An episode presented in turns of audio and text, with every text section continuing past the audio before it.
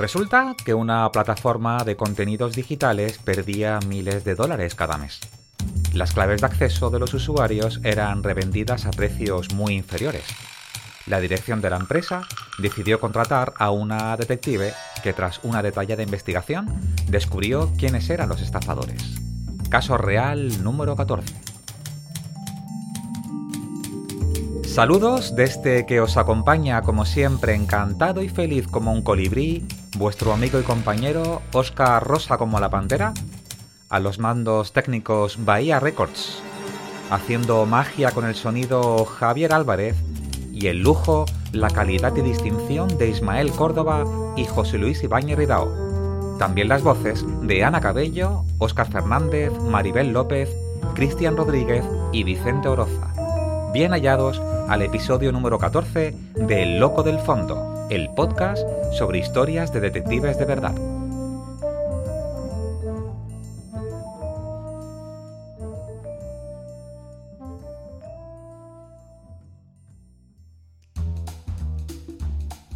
En el programa de hoy, en la sección Detectives por el Mundo, viajamos a Colombia. En Todo lo oye, todo lo ve, todo lo sabe, de José Luis Ibáñez Ridao, continuamos con los casos reales de Arthur Conan Doyle.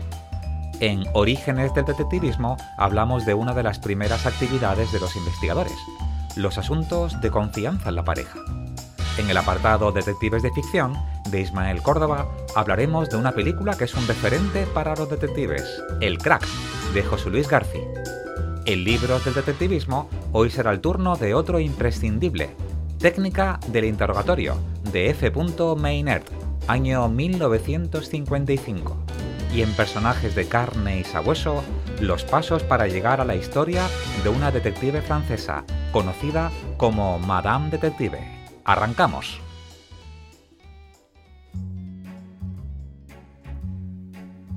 Desde los orígenes de la actividad de la investigación privada, un cliente habitual suelen ser las aseguradoras y mutuas.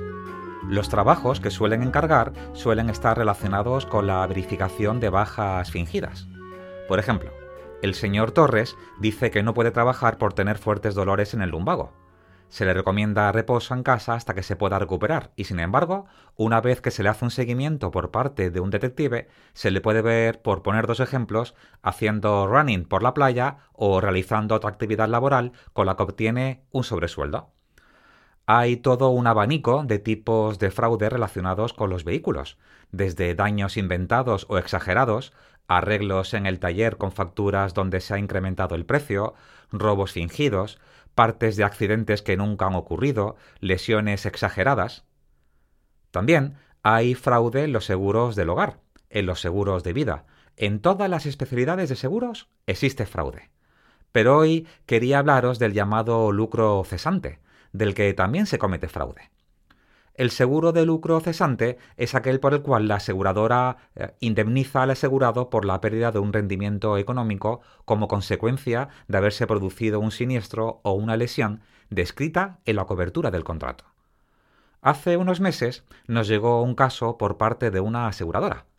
Sospechaba de una reclamación por lucro cesante por parte de uno de sus clientes por una cantidad de más de 300.000 euros.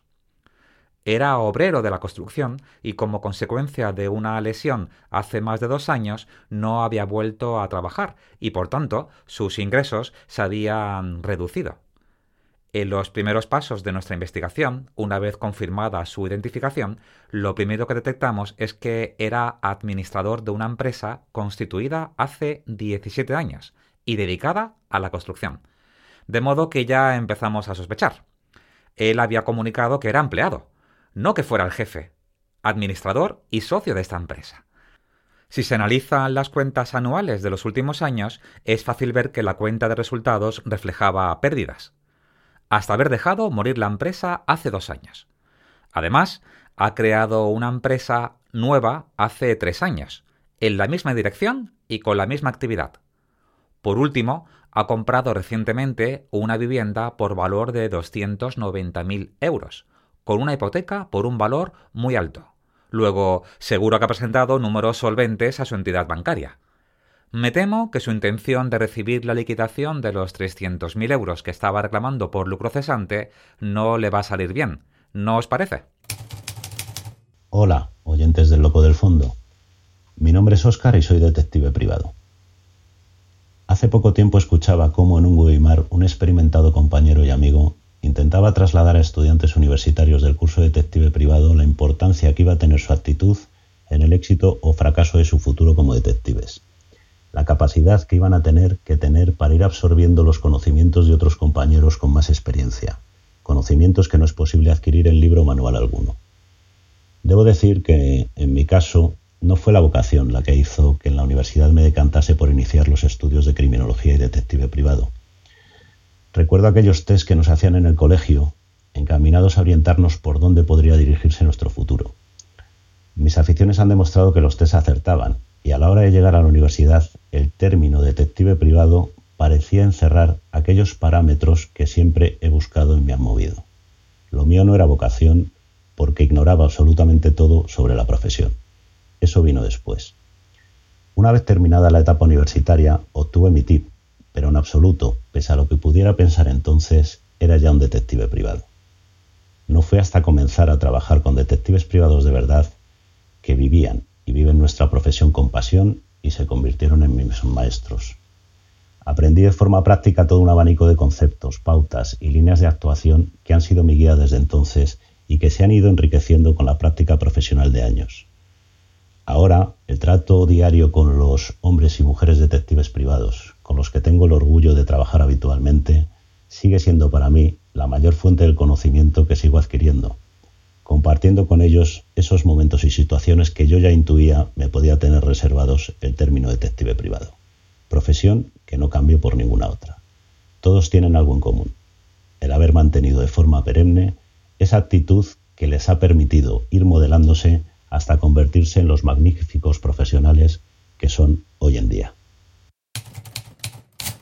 Hola a todos los radioyentes de Historias Detectives de Verdad. Mi nombre es Cristian Rodríguez y sí, soy detective privado. Me gradué en Criminología y Ciencias de la Seguridad por el cual opté por la mención de detective privado, que entre nosotros fue la mejor decisión tomada. La criminología, por un lado, me ha enseñado a analizar las diferentes tipologías delictivas, a analizar los factores de riesgo y, sobre todo, a prevenir el delito.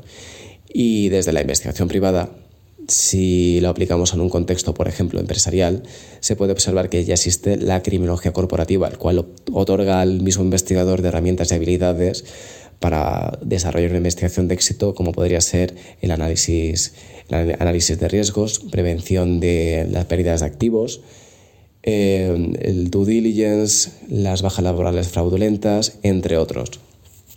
Por otro lado, es cierto que el perfil eh, la figura del detective privado está sesgada por la cultura pop, como podría ser por el gran Sherlock Holmes o el, personaje creado por Agatha Christie, Hércules Poirot, que ambos tienen una metodología deductiva increíble, tienen un ingenio brillante, además que si le añades luego el bigote y el sombrero a, Poirot o la pipa y el sombrero a Sherlock Holmes, pues el carisma agrandece el mismo personaje. Pero actualmente la investigación privada va mucho más allá que eso, ya que el momento que sale el cliente por la puerta del, despacho de detectives, ya se ha conseguido una información el cual va a ser utilizado en la fase preliminar mediante lo que se conoce como análisis de inteligencia, donde el, profesional buscará en diferentes fuentes y bases de datos para tener un perfil del, investigado, además de estudiar las diferentes variables que puedan surgir a lo largo de la investigación para luego confirmar o denegar la hipótesis que pueda tener el cliente. Ya con ello, eh, invitar a cualquier persona que esté interesada en la, investigación privada o el perfil del detective privado a que investigue o indague más o que hable con los mismos, ya que siempre estamos dispuestos a hablar de nuestro trabajo. Un saludo.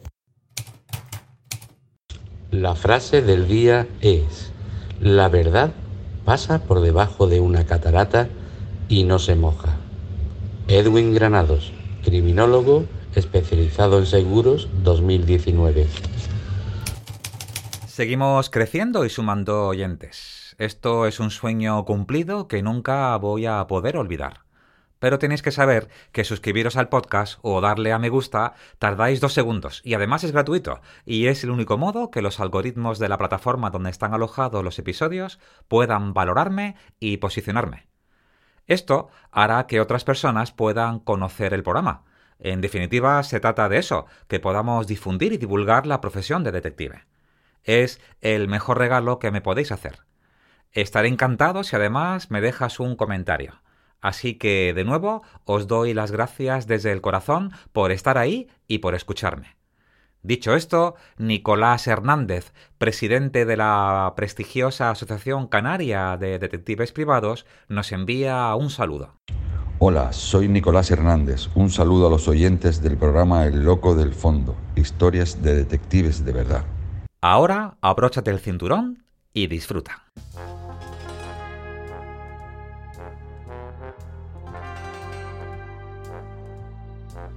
Detectives por el Mundo.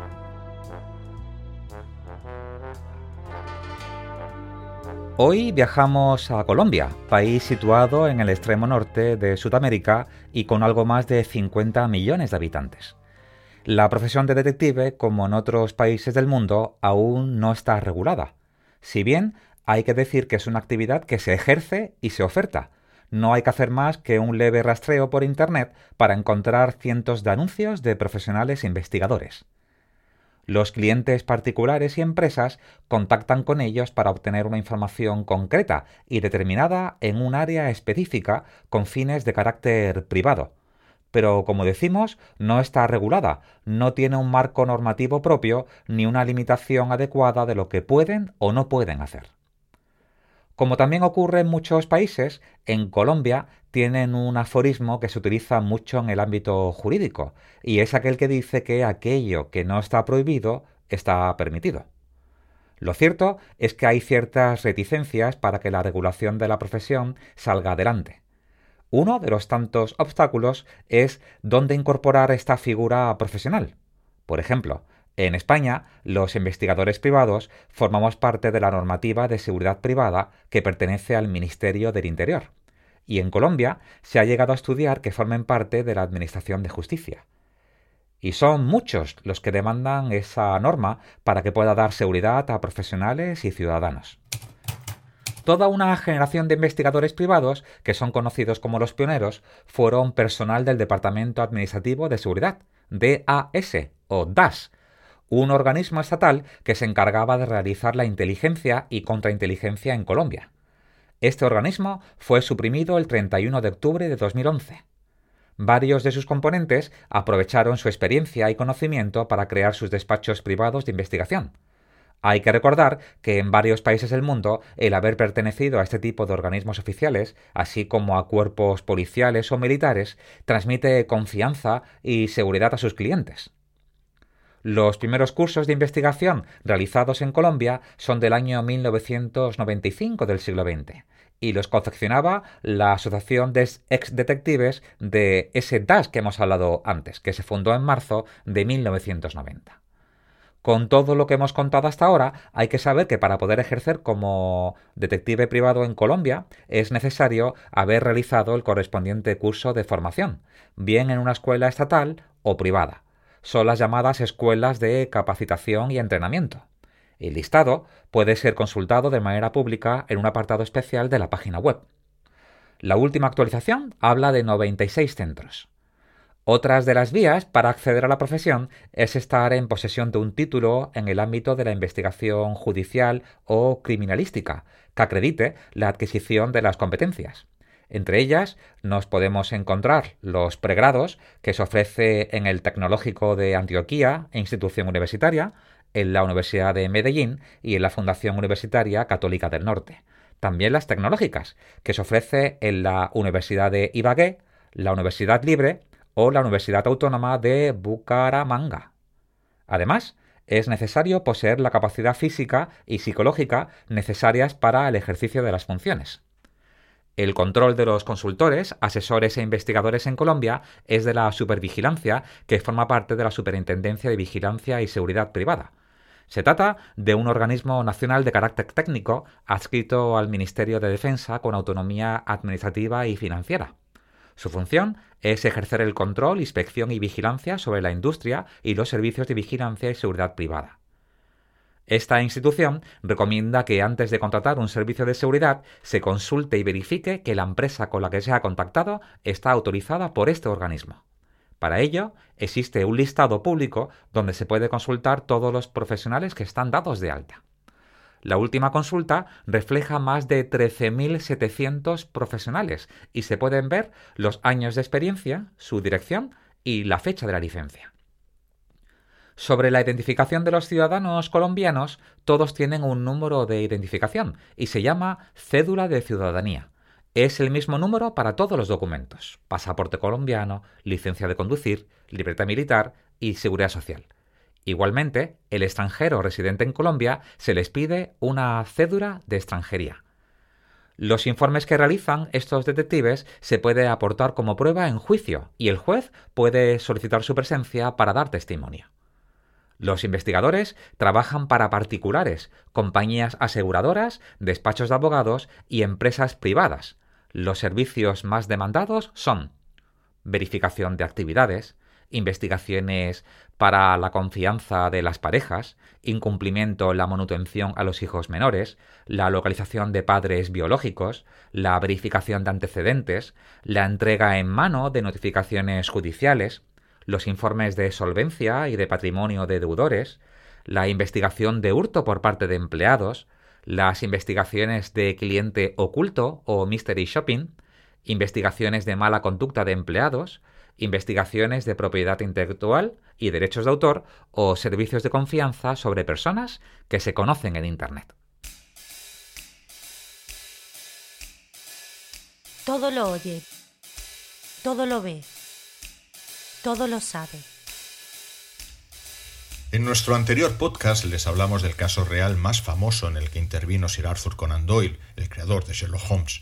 Se trata del acoso contra el abogado y de origen indio George Edalji, en que se mezclaron la ineptitud policial, el racismo institucional y una legislación penal obsoleta. Conan Doyle demostró la inocencia de Edalji y, de paso, logró que se creara el Tribunal de Apelación y que comenzara a desarrollarse legislativamente el derecho a apelar una sentencia firme o a revisar de forma íntegra una causa conviene marcar bien la figura de Doyle en el marco de la criminalística en el último cuarto del siglo XIX. Él fue adjunto del doctor Joseph Bell, del que ya hemos hablado, y que impulsó el uso de las autopsias como forma de recabar pruebas en una causa criminal. No es descabellado, pues, pensar que Doyle, como ayudante suyo, pudo participar en más de una de esas autopsias y se empapó del método científico de su maestro. Por cierto, el Centro de Estadísticas Forenses y Razonamientos Jurídicos del Reino Unido lleva el nombre de Bell. Conan Doyle disponía de una muy bien dotada biblioteca, con títulos fundamentales de la criminalística de su época. También, como su personaje, coleccionaba recortes de crímenes y poseía una memoria prodigiosa para recordarlos. Cuando en el primer capítulo del Signo de los Cuatro Holmes relaciona uno de sus casos con dos lejanos crímenes en Riga, Letonia, y en San Luis, Estados Unidos, en 1857, se basaba en documentación manejada por el escritor. Volviendo a su labor como detective, Conan Doyle fue requerido para casos muy diversos. Participó, por ejemplo, en el esclarecimiento del espectacular robo de las joyas de la corona irlandesa en 1907. Sin embargo, la chapucera intervención previa de la policía de Dublín y de un investigador de Scotland Yard hizo que las pruebas desaparecieran. Dejándose llevar por los indicios y la lógica, Doyle apuntó a un sospechoso que no pudo ser procesado por esa falta de pruebas. Sin embargo, la utilización de técnicas modernas no hace muchos años permitió confirmar las sospechas del escritor. No cuesta mucho descubrir rastros de Holmes en su creador, o viceversa. En abril de 1903, varios periodistas se presentaron en casa del escritor para preguntarle acerca del caso de moda en aquellos días, la desaparición de una mujer rica en su mansión. Tras meses de búsqueda infructuosa, sin cadáver no podía procesarse a su presunto asesino, su amante.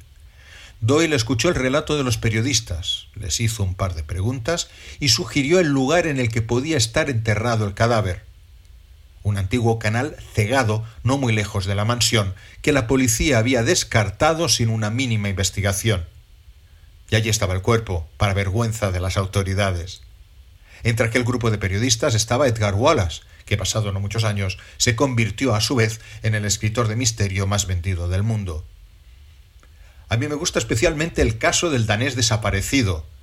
Una joven se puso en contacto con Conan Doyle explicándole que su prometido, un ciudadano de Dinamarca, había desaparecido inexplicablemente. Era el verano de 1909.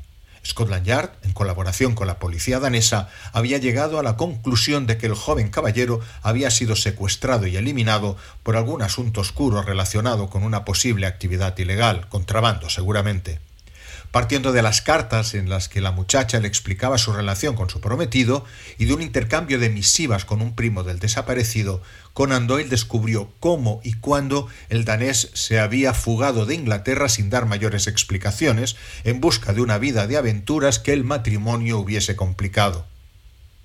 Seguiremos hablando del tema en próximas entregas del podcast. Por cierto, Muchos de los grandes escritores de finales del XIX y principios del XX eran grandes lectores de textos criminalísticos. Tuve la ocasión de visitar la casona en la que vivió Pío Baroja y me dieron permiso para hojear su biblioteca. Descubrí una sección completa dedicada al mundo del crimen. Había, entre otras joyas, primeras ediciones en varios idiomas de Lombroso y de otros grandes pioneros de la criminología y de la investigación criminal.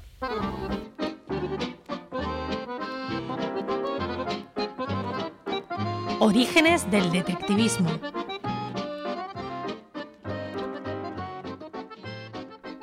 Una de las primeras actividades que realizaron los despachos de detectives privados en sus inicios, a finales del siglo XIX, son los casos relacionados con la pareja, que no dejaban de ser aquellas pruebas o evidencias que podían servir para alegar causas para romper un matrimonio.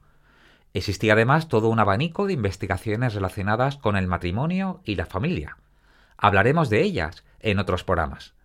Pero a modo de resumen, nos podíamos encontrar con los conocidos como informes de confianza o desconfianza antes del matrimonio. Sí, sí, del mismo modo que se realizaban investigaciones sobre un directivo antes de contratarlo, también se solicitaban investigaciones para conocer mejor a una futura pareja.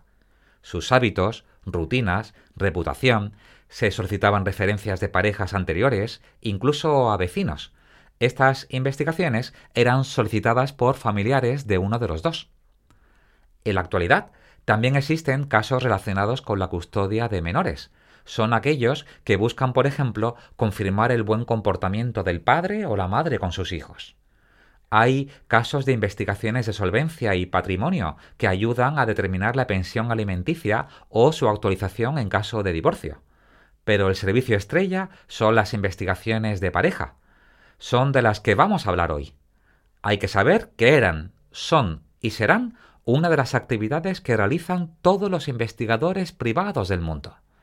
En varios países de Europa, depende de la etapa en el tiempo en el que nos encontremos, además de ayudar a confirmar unas sospechas, recopilaban y facilitaban las evidencias de esa desconfianza. Incluso era habitual que el profesional detective acudiera al juzgado para presentar y detallar esas pruebas. En Reino Unido, que es un ejemplo por ser uno de los primeros países del mundo donde se inicia la actividad de la investigación, era un servicio que se inicia como consecuencia de la Ley de Causas Matrimoniales del año 1857. Y aquí de nuevo nos tenemos que quitar las gafas del presentismo, de otro modo, es imposible ver que hasta esa fecha la única forma de obtener el divorcio era a través de una ley privada e independiente para cada pareja en el propio Parlamento. Podéis imaginar que el proceso era tan costoso que solo se aprobaban dos leyes o divorcios cada año. Por eso, a partir de ese año, 1857, la resolución del divorcio era en los tribunales civiles. De ese modo, cualquier persona podía divorciarse. Eso sí, existían una serie de obstáculos adicionales, ya que era necesario presentar evidencias de adulterio en el caso de los hombres, o en el otro caso, probar además una causa adicional, como era una violación, crueldad o incesto. Lo sé, ya dije que teníamos que quitarnos las gafas para ver el pasado, que era lo que era, hace más de cien años. Para documentar esas evidencias y pruebas aparecen los primeros detectives en todo el mundo también mujeres detectives, que de manera discreta se convertían en sombras realizando seguimientos y vigilancias, hablando con testigos y recopilando pruebas que luego tendrían que presentar y testificar en la corte judicial. Muchos de esos casos eran solicitados en casi todos los países del mundo por abogados especializados en derecho de familia. Una de las curiosidades eran los esfuerzos publicitarios de varios detectives pensados para atraer a los casados infelices y de modo que sus anuncios con los datos de contactos del despacho de detectives aparecían en programas de teatro o folletos de publicidad de hoteles. Hablaremos de otro tipo de investigaciones familiares y que eran muy comunes en la Inglaterra de la primera década del siglo XX. Hay que saber que, como en muchas ocasiones, la consecuencia de la infidelidad era el chantaje de personas del entorno de la pareja. Por ejemplo, vecinos, personal del servicio del hogar, camareros, empleados del hotel, que siendo conocedores de esa infidelidad amenazaban con contarlo si no recibían una suma interesante de dinero, por lo que era habitual solicitar los servicios a detectives que ayudaran a esclarecer quién era el estafador o la estafadora. En España tenéis que saber que en la actualidad no es necesario presentar evidencias y pruebas para que una pareja se pueda divorciar, los clientes que solicitan este tipo de investigaciones lo hacen, como en otros países del mundo, para poner certeza a una corazonada o intuición.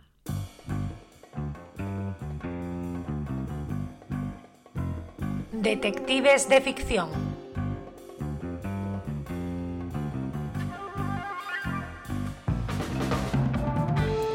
Sigues teniendo la boca llena de dinero Hola a todos y a todas, mi nombre es Ismael Córdoba y estamos en la sección Detectives de Ficción del podcast El Loco del Fondo, historias de detectives de verdad. Un 6 de abril de 1981 llegaba a las pantallas de toda España El crack de José Luis Garci, una película española, negra pero española. Esta es la forma en la que muy acertadamente la definió su propio director, un Garci que por fin cumpliría uno de sus sueños como cineasta, homenajear al cine norteamericano y concretamente a uno de sus géneros estrella, el noir. Garci, gran conocedor de las claves del cine hollywoodiense, trasladó la atmósfera moral y la estética del género a la Gran Vía madrileña. Una gran vía que con todo su alboroto y vivacidad recordaba al Times Square de Sweet Smell of Success, o como se tituló en España, Chantaje en Broadway, una de las películas de cabecera del propio Garci. Con un guion coescrito junto a Horacio Barcárcel, García crearía a Germán Areta o el Piojo, como le llamaban sus amigos, un ex policía convertido en detective privado. Areta sería interpretado por el actor Alfredo Landa, una elección a priori sorprendente porque podría parecer que choca drásticamente con esa imagen que tenemos del detective privado, como un hombre misterioso, lacónico a la hora de expresarse y dotado de un atractivo inherente que resulta irresistible a toda fe fatal. Y es que no olvidemos que Landa venía de ser uno de los máximos exponentes de la comedia española más casposa y trasnochada, con películas como Préstame tu mujer o Polvos mágicos. Sin embargo, a pesar de estos prejuicios iniciales, consiguió construir un Germán Areta que convirtió en auténtica historia de nuestro cine. Garci siempre dijo que la elección de Landa le permitía homenajear el noir sin perder de vista el país en el que la historia se estaba desarrollando y es que este gran actor lograría con su Germán Areta definir el arquetipo del detective privado español, y concretamente de esa España de la transición, donde los viejos valores sobrevivían como rescoldos de un pasado oscuro, mientras los nuevos se iban abriendo paso a trompicones por un camino pedregoso.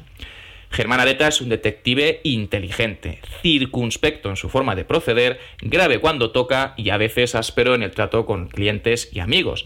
También en él hay algo de ese hartazgo existencial tan propio de aquellos que están demasiado acostumbrados a lidiar con maleantes y criminales mirando continuamente hacia el fondo del abismo. Sin embargo, Areta no hace de la resignación su escudo y hay en él ilusiones y esperanzas que florecerán sobre todo gracias a su relación con el personaje interpretado por la actriz María Casanova. El crack se consolidaría con el paso de los años como la obra cumbre del cine español, del cine negro español, y apenas dos años después de su estreno, en 1983, García regresaría con una segunda parte, quizás no tan brillante como la original, pero igualmente muy buena. En ella pudo volver a contar con Alfredo Landa como Areta, Horacio Barcárcel como co-guionista y Manuel Rojas en la, en la fotografía, dirección de foto. En 2019, ya 38 años después del primer crack, se estrenaría la precuela, El Crack Cero, donde vemos a un Germán Areta más joven que inicia su andadura como detective privado en la España postfranquista. En esta ocasión sería el actor Carlos Santos el que interpretaría a Areta, haciendo una más que digna aproximación al personaje y optando acertadamente por el homenaje y no por la imitación.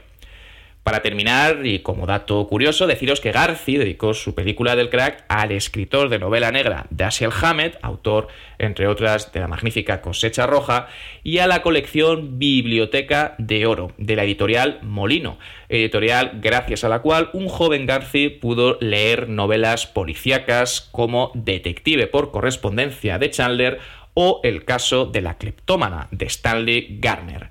Sin más, me despido hasta el próximo programa, os envío un abrazo muy fuerte y a cuidarse.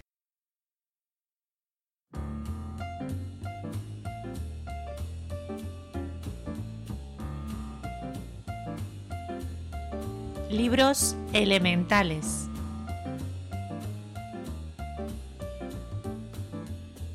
El libro protagonista de hoy es Técnica del interrogatorio, anécdota y doctrina de la función policial, año 1955, escrito por F. Meynert, quien fue abogado del Ministerio Fiscal de Múnich, Alemania. La traducción que nos interesa es la de Agustín Ramos Ripoll, abogado y comisario del Cuerpo General de Policía. Es sencillo adquirir un ejemplar de este valioso referente en librerías de segunda mano. Las entrevistas han sido, son y serán parte esencial de varias de las investigaciones que realizan los investigadores privados en todo el mundo. Es el modo de recabar datos e información, de modo directo con la persona que estamos investigando o indirecto con vecinos, testigos, clientes o proveedores. En la actualidad se llama HUMINT. La traducción sería algo parecido a inteligencia humana, que no deja de ser información obtenida y facilitada por fuentes humanas. Con otros nombres y quizás otras técnicas, siempre se ha hecho ese humming. Según el autor, el objetivo del interrogatorio es la investigación de la verdad, logrando la confesión del culpable. Personajes de carne y sabueso.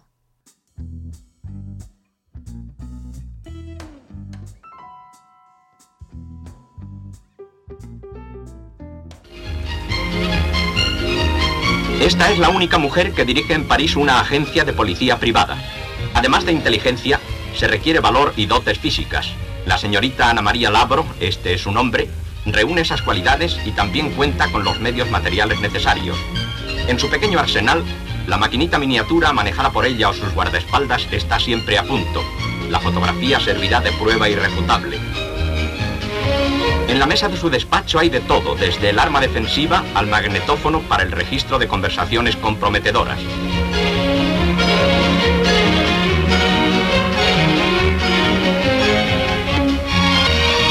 La cita por teléfono y la instantánea fotográfica constituyen documentos irrefutables en determinados casos. Su especialidad son las encuestas prenupciales, los divorcios y los raptos de niños. Durante una investigación privada hay que seguir muchas pistas como en los casos de espionaje. La mujer que tiene la facultad de transformarse en pocos minutos resulta muy apta para esta clase de actividades detectivescas. Ana María Labro, detective, París.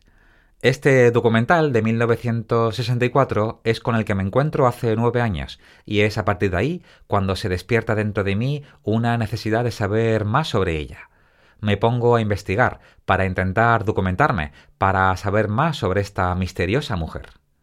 Hoy, amigos y amigas, rendimos tributo, rendimos homenaje a Anna-Marie Albert Labro, aquella que fue conocida como Madame Detective, también como la detective Ada. Lo vamos a narrar en dos partes. En el programa de hoy, los pasos que me llevaron a saber más de ella y en el siguiente episodio, su historia. Mis primeros resultados y averiguaciones después de ver este reportaje son totalmente infructuosos. Busco en hemerotecas, archivos históricos, buscadores de Internet, páginas oficiales específicas, consulto a colegas de Francia, pero no encuentro a nadie con el nombre de Ana María Labro. Es el nombre que indicaba el reportaje. Mi reacción fue hacer lo mismo que me suele ocurrir muchas veces con este tipo de investigaciones, aquellas que no tienen un fin profesional, al menos cuando no va destinada a un informe de un cliente. Esta tenía una finalidad y era alimentar mi curiosidad, de divulgar o dar a conocer lo que había encontrado sobre ella, de modo que guardé mi frustración y era la de no encontrar lo que buscaba.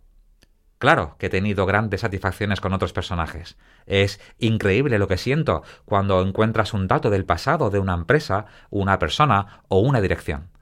Descubrir, hallar una pista que te lleve a otra, pero esta detective me lo empezaba a poner difícil. Incluso llegué a pensar que no existía, que el reportaje era ficción.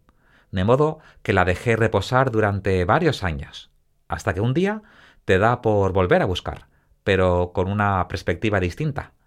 Hay que saber que uno de los principales errores con el que nos encontramos cuando investigamos el pasado es con la búsqueda de nombres y apellidos. Y es que hay que hacerlo y jugar con varias combinaciones. Cuando el nombre no es español, esas combinaciones además tienen que ser con palabras mezcladas en los dos idiomas. Esto era lo que me había pasado en un inicio. Debería de haber realizado combinaciones del idioma español y francés.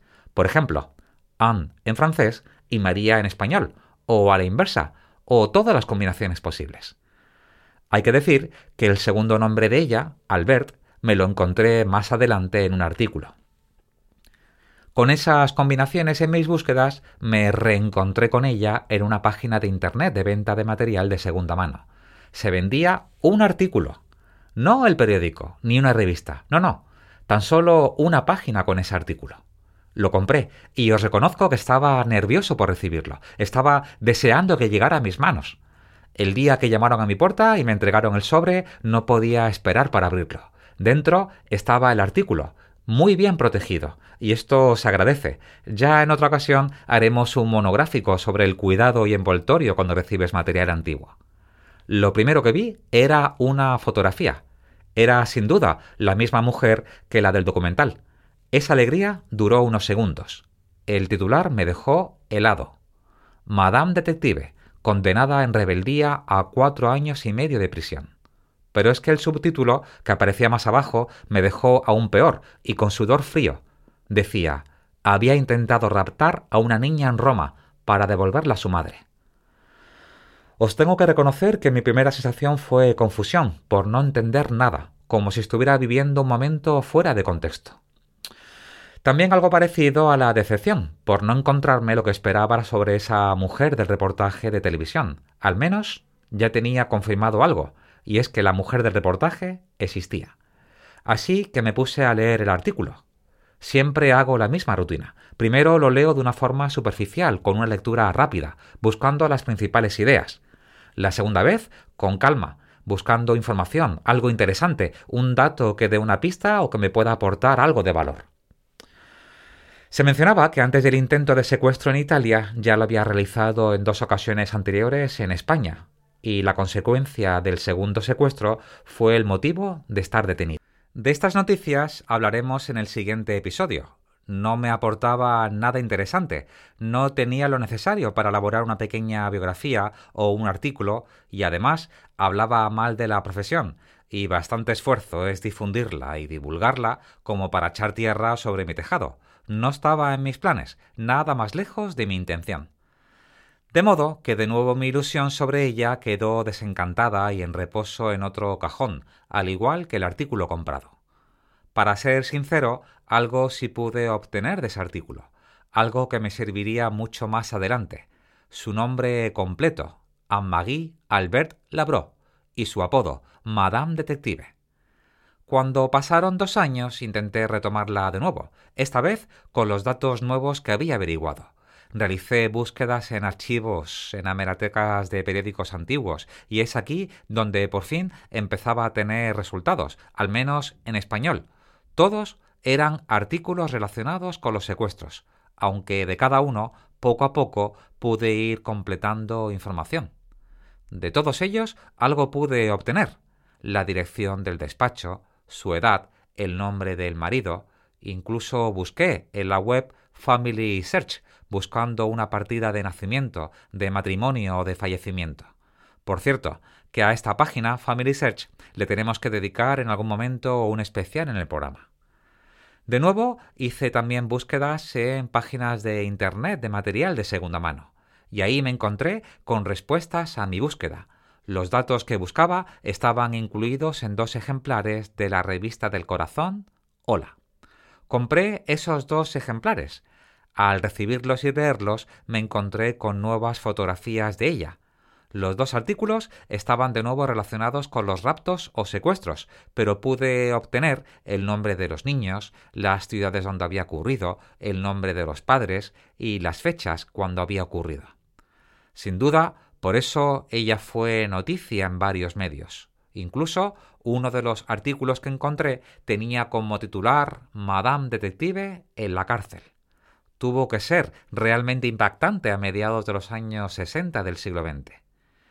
Con más datos, seguí haciendo búsquedas en Internet, teniendo en cuenta que el apellido Labró y el nombre de ella no la hacían única. Me llegué a encontrar incluso con varias fechas de fallecimiento con personas que no tenían nada que ver con ella.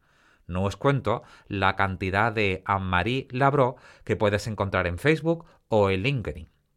También me encontré con resultados de artículos de periódicos en idioma francés, inglés, italiano o alemán, que tuve que traducir. Pero el 90% de todos ellos hablaban de los secuestros. Todos, además, con una misma fecha, 1966, por lo que lo ideal era encontrarme con resultados antes que esa fecha. Pero había dejado un resultado para el final, uno que prometía ser distinto, y fue quizás el que más tiempo invertí para poder desmenuzar. Tuve la sensación de que podía ser uno de los que más me podía aportar y ayudar. Se trataba de un resultado en concreto de Google Books. ¿Cuánto le debo a este servicio de Google en mis investigaciones del pasado? Si lo habéis utilizado, sabéis que puedes tener la suerte que aparezcan páginas enteras con el texto, con el texto que necesitas. En ocasiones, facilita las referencias con datos concretos para encontrar un ejemplar de periódico, revista o libro en una biblioteca o bien poder comprarlo directamente. No os podéis imaginar la de revistas y libros que he comprado los últimos años para encontrar en ocasiones dos o tres frases sobre un personaje detective que estaba investigando para documentarme. Volviendo a la búsqueda sobre ella, en las pocas palabras que se podía leer en el resultado de Google Books aparecían datos como la profesión de su padre y sobre la adolescencia de ella. Los datos que identificaban el ejemplar donde estaba incluido el texto era Revista Semana, volumen 1964, es decir, dos años antes que las noticias de los secuestros. Página 20-21, volumen 25, números de 1246 a 1258. Es decir, los datos no eran 100% completos. Faltaba el número exacto de la revista. De modo que tenía que buscar un ejemplar entre 13 números, de una revista que se publicaba una vez a la semana. Lo que yo buscaba estaba entre la página 20 y 21. Lo del volumen 25 correspondía a los 25 años que la revista lleva publicando. Mi primera idea fue ponerme en contacto directamente con el servicio de Google Books. Y tengo que decir que responder, responden. Otra cosa es que no me sirvió de ayuda. Busqué la portada de esas 13 revistas entre varios anticuarios por si podía tener suerte y en alguna de ellas aparecía algo relacionado con mujer detective o incluso donde apareciera el nombre de ella. Pero siempre les faltaba un ejemplar con un número. Así que estas eran mis otras opciones. Primero, ir a la Biblioteca Nacional. Allí podía encontrar la información que me interesaba. Si alguno de vosotros no ha estado alguna vez en una biblioteca investigando para documentarse, se pierde una experiencia única y recomendable. Otra opción era comprar todos los ejemplares disponibles de esos 13 ejemplares. A lo mejor tenía suerte y en alguno de ellos aparecía el artículo y el texto que me interesaba. La tercera era pedir ayuda a la revista Semana, y así lo hice. Les escribí un correo electrónico contando quién era yo, lo que estaba haciendo y lo que necesitaba, pero no recibí respuesta del correo genérico de contacto. De modo que decidí escribir directamente al director de la revista, su contacto aparece en la página web y así lo hice. Mi sorpresa fue que en menos de 24 horas tuve su respuesta, de un modo profesional, cercano, con total cortesía, y me transmitió que había enviado mi email al departamento de documentación y que pronto recibiría noticias. Y en menos de 48 horas recibí su correo electrónico con un documento PDF adjunto, y lo abrí y tengo que reconoceros que la piel del brazo se me erizó y tuve ganas de llorar de felicidad de la cantidad de datos que aparecían sobre ella. Con toda la información que recopilé a lo largo de esta investigación, rendiremos tributo y homenaje a Anne-Marie Labro, que será la protagonista en personajes de carne y sabueso del siguiente episodio. Como decía aquel libro que tanto me gustaba, esto es otra historia y debe ser contada en otro momento.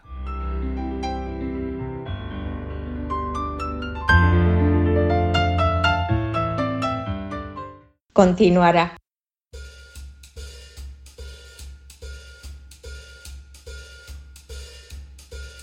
Con esto llegamos al final de este episodio número 14.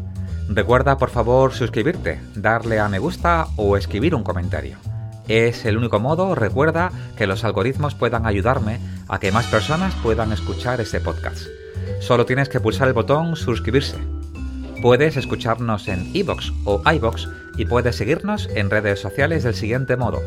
A José Luis Ibáñez en Twitter como arroba José Luis Ibáñez, a Ismael Córdoba en Instagram como arroba de Cineba y a mí en Twitter como arroba OscarQID en Instagram como arroba loco del fondo y en el blog locodelfondo.es. Gracias por haber estado ahí, que tengáis una maravillosa jornada, siempre con ustedes su detective Rosa, Oscar.